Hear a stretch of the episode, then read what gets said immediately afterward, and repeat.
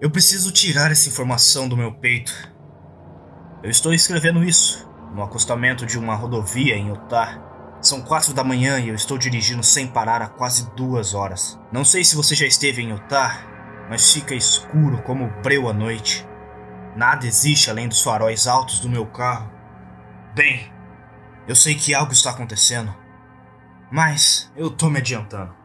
Eu estava mochilando pelo Parque Nacional de Zion, um lugar fantástico, onde as paredes do canyon são de um vermelho intenso como o pôr do sol, e os pinheiros crescem diretamente das rochas. Mesmo em meu delírio, ainda posso apreciar a beleza disso. Minha viagem não foi nada sério, apenas uma viagem de volta em três dias, abrangendo cerca de 30 milhas no total.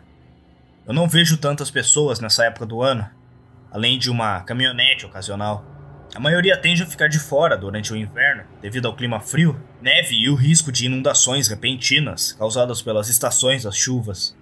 Eu, no entanto, prospero isoladamente. Quanto menos gente ao redor, fica mais fácil apreciar o parque e todas as suas belezas naturais. Para os não iniciados, fazer um mochilão é uma atividade desafiadora que a maioria das pessoas não se atreve a tentar. O que é lamentável.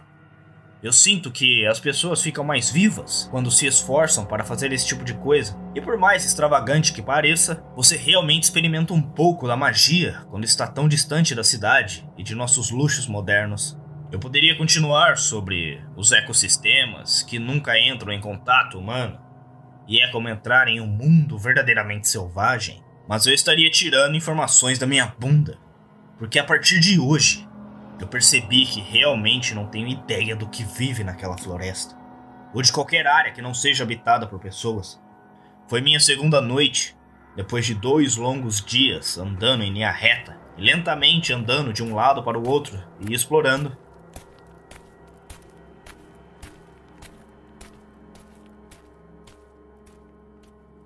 Armei minha barraca e me preparei para voltar correndo para o meu carro. Por mais que eu ame o ar livre, nada pode competir com a sensação de fast food quente depois de vários dias te maltratando. Enquanto comia minhas rações militares, já estava imaginando os cheeseburgers que comeria no dia seguinte. Nos últimos dois dias, caminhei cerca de 24 quilômetros pelo parque, cobrindo cerca de 11 quilômetros por dia com minha mochila pesada. Serei o primeiro a dizer como é importante não sobrecarregar viagens como essa. Cada libra faz a diferença. Mesmo as excursões curtas podem ser desafiadoras se sua bolsa for muito pesada. Felizmente, aprendi com minhas viagens anteriores e mantive minha mochila em cerca de 15 quilos. Depois que minhas refeições de lasanha em pó e uma barra de chocolate terminou, eu cutuquei as brasas em minha fogueira improvisada também coloquei um fogão de acampamento para cozinhar. Mas quando você vai acampar, tem que fazer uma fogueira. É uma regra, não oficial, todos seguem. Há algo sobre estar no meio do deserto à noite que desencadeia um instinto subconsciente em nós para acender uma fogueira e iluminar a escuridão. Nossos ancestrais usaram esse instinto diariamente para sobreviver, e ele se tornou embutido em nosso DNA. Essa noite, esse instinto me manteve vivo. À medida que meu fogo começou a diminuir, meu desejo de dormir começou a aumentar. Quando você está na floresta, sem tecnologia, a escuridão opressiva trazida pela noite naturalmente deixa você sonolento. Eu estava me preparando para me levantar e apagar o fogo quando de repente percebi a sensação de que estava sendo observado. A sensação tomou conta de mim. Depois de identificá-la, percebi que não havia sons na floresta ao meu redor. Mesmo no inverno, você pode ouvir os ruídos das criaturas que não hibernam, mas tudo que eu podia ouvir era o vento sussurrando entre as árvores acima de mim e ver as lacunas entre galhos mal iluminados pela luz da lua crescente. Na época, parecia uma ideia melhor acender uma fogueira, e esta era minha última noite na floresta, então eu poderia poupar o uso de materiais extras. Quando coloquei minha lenha restante no fogo, pensei ter ouvido algo na linha das árvores. Eu havia montado minha barraca em uma pequena clareira, de não mais de 4 metros e meio. Era grande o suficiente para colocar minha barraca no centro e ter cerca de 3 metros em todos os lados. Então, tudo que eu estava ouvindo estava incrivelmente perto de mim. E mesmo com minha fogueira de tamanho médio, eu não conseguia ver nada fora da clareira. Algumas vezes, ouvi um farfalhar nas folhas e direcionei meu holofote na direção do ruído. Mas tudo que eu veria eram as mesmas pilhas de folhas mortas que cobrem o chão da floresta em todos os outros lugares no inverno. Eu não senti cheiro de sangue ou podridão ou qualquer coisa que você costuma ler nas histórias de fantasmas. Eu realmente não tinha ideia do que estava se movendo em meu acampamento. Eu só sei que algo estava circulando meu abrigo, mas não queria entrar na clareira. Isso não é totalmente inesperado, afinal, Zion é o lar de muitas espécies diferentes de animais, incluindo coiotes, raposas, leões da montanha. Meu pior medo neste momento seria um puma em meu acampamento, Sentei-me em frente ao fogo depois de patrulhar o perímetro do meu local e encontrei uma flor vermelha bem na frente de onde eu estava sentado antes. Bem, eu sei que isso pode parecer insignificante para os não iniciados, mas encontrar uma flor como esta em meados de janeiro era totalmente inadequado. E mais estranho ainda, eu não tinha nenhuma lembrança de ter visto essa flor três horas antes sentado perto do fogo. Eu a estudei atentamente, observando que ela estava realmente enraizada na terra. Não tinha sido colocada no chão, já devia estar aqui, e eu simplesmente não percebi. Eu a peguei e percebi que não reconhecia a espécie. Não sou especialista na flora e fauna de Zion, mas nunca tinha visto uma planta como esta antes. Limpei minha bolsa e coloquei a flor dentro, para levar para casa e pesquisar na internet. Eu tinha certeza de que alguém no Reddit seria capaz de identificá-la. Sem outras estranhezas, acabei cedendo à exaustão e fui dormir. Eu sei que você não deveria, mas eu deixei meu fogo queimar sozinho. Estava baixo o suficiente, não achei que seria um perigo, mas o brilho suave me deu uma sensação de segurança para dormir.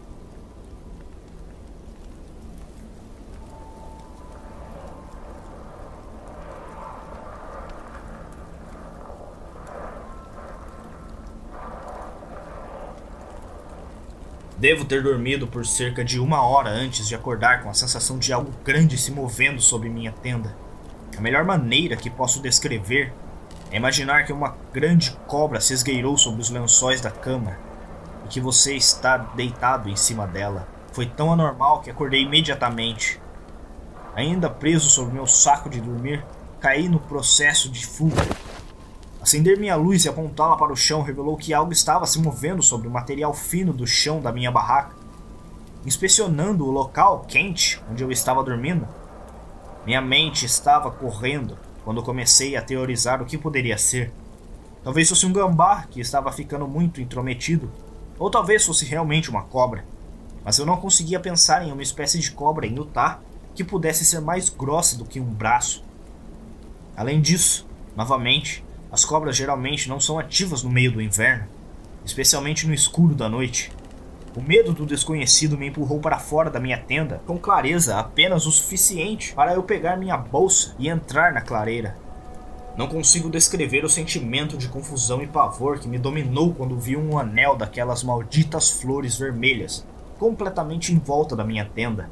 Eles foram todos plantados no solo da mesma forma que o primeiro, mas formando um círculo perfeito que a natureza não poderia produzir por si mesma com tanta precisão.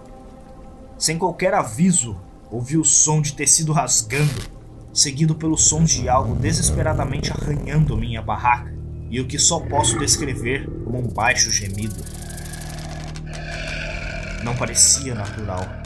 Parecia mais uma baixa frequência que você ouviria se aumentasse o ruído do seu carro e ampliasse várias vezes. Era mais do que um som. Reverberou em minhas entranhas e me fez sentir náuseas. Então, iluminado pelo meu holofote, vi um enorme braço disparado no topo da minha tenda. Um apêndice desumano, com dígitos ímpares e pele que mais se assemelhava à casca de árvore do que à carne humana.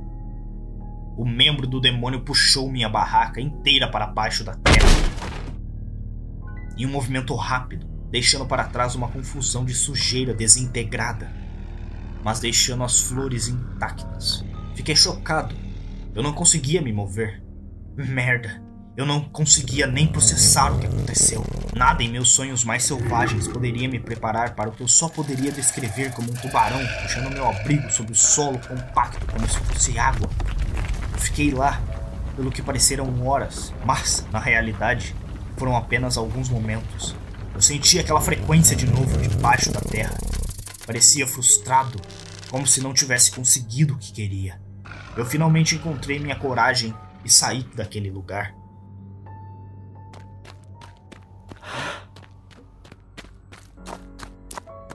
Perdi alguns suprimentos que havia deixado dentro da minha barraca e ao redor do meu acampamento, mas não poderia me importar menos no momento. Eu apenas corri pelo mato, com minha luz tremendo na minha mão. Eu estava constantemente batendo em árvores e pastando com as pernas nos arbustos espinhosos, mas a única coisa em minha mente era sobreviver. Lutar ou fugir é outro instinto que herdamos de nossos ancestrais. O conhecimento primordial quando sabemos que estamos enfrentando algo fora do nosso alcance. Continuei a ouvir o movimento das folhas perto de mim, mas não importa onde iluminei minha luz, não vi nada me perseguindo. Eu ficaria feliz em pegar um puma neste momento. Pelo menos eu poderia ter identificado a ameaça e saber como lidar com ela. Então, no último momento, tive o vislumbre de uma daquelas malditas flores vermelhas bem no meio do meu caminho. Eu mal percebi antes de pisar nela, por acidente. Como eu disse, estava bem no meu caminho, quase deliberadamente colocado. No segundo em que meu pé entrou em contato com ele, senti a terra se mover sob meu peso. Perdi o equilíbrio e caí de cara no chão. Quebrei meu nariz no processo, mas não tive chance de apreciar a dor antes que o mesmo braço envolvesse minha bota com os dedos. Não acho que dedos seja uma descrição precisa. Pareciam mais raízes de uma árvore, compridas e retorcidas, estendendo-se pelo meu pé e pela minha perna. Soltei minha bota e me afastei da cratera. O braço bateu de volta no chão, levando sua valiosa bota para debaixo da terra. Apesar do desconforto de ter de usar apenas uma bota, continuei correndo, sangrando meu pé desprotegido, mas sem me importar com a dor. Sobrevivência era a única coisa em minha mente. Comecei a jogar coisas fora da mochila para tomar a viagem um pouco mais fácil. Eu tinha perdido cerca de 5 quilos de equipamento quando encontrei a bolsa com a flor vermelha dentro. Lembrei-me de como a coisa me atacou quando pisei na flor vermelha. Essa coisa estava me rastreando porque eu peguei a flor? Minha curiosidade não valia a pena. Tirei a flor da bolsa e a joguei atrás de mim, na direção do barulho da sujeira se agitando. Antes mesmo de atingir o solo, o mesmo braço disparou da terra e o agarrou. Para minha surpresa, ele pegou a flor com a palma da mão aberta, sem esmagá-la. Um segundo braço emergiu da terra, seguido por um terceiro e um quarto, até que houvesse mais braços para cortar na escuridão. Então, o que percebi ser a cabeça da criatura ergueu-se no centro. Digo, percebido? Porque não tinha um rosto, qualquer coisa que eu reconhecesse como um rosto, mas estava no centro de sua massa volumosa, e a mão, com a flor, estava erguida na frente dela, em completo contraste com o seu comportamento até agora. Ela nutria delicadamente a flor, aplicando um tipo de unguento na parte inferior do caule onde eu havia cortado. A baixa frequência agora lembra o arrulhar de uma pomba matinal, ainda tão profunda quanto antes, mas a raiva substituída por outra coisa. Neste ponto, comecei a me afastar dessa criatura. Eu pisei em um galho de árvore morto e ele virou a cabeça em minha direção, mas voltou para sua flor preciosa. Corri por horas até chegar ao meu carro. Nunca fiquei tão aliviado em encontrar minha picape surrada em minha vida.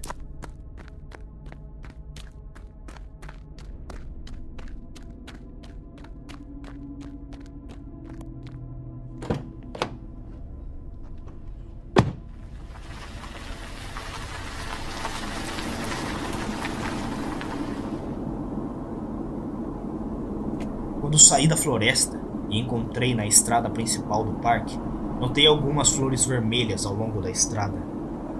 Tomei nota para ficar longe delas. Agora sei o que acontece se você mexer com as flores preciosas dessa criatura. Olhando para o relógio, eram duas da manhã. O sol deve ter se posto por volta das cinco do dia anterior. Eu tinha percorrido 15 milhas a pé naquele tempo e ainda estava no limite.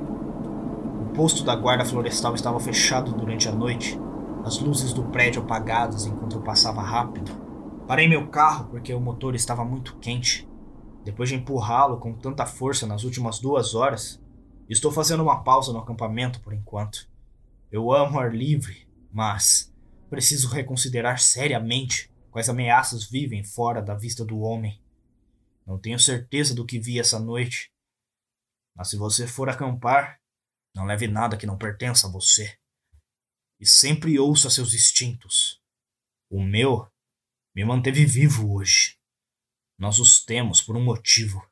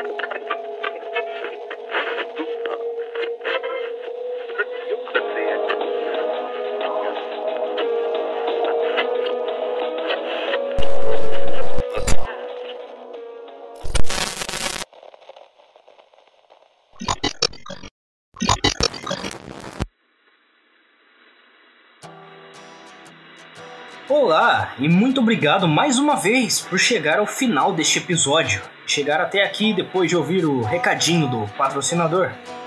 Bom, qualquer dúvida, elogio, hate ou spam, você pode entrar em contato comigo me mandando um e-mail para contato@ragest.com, que vai estar linkado na descrição deste episódio. Caso esteja me ouvindo pelo YouTube, não se esqueça de me apoiar e me seguir nas principais plataformas de podcast que também estão linkadas no post.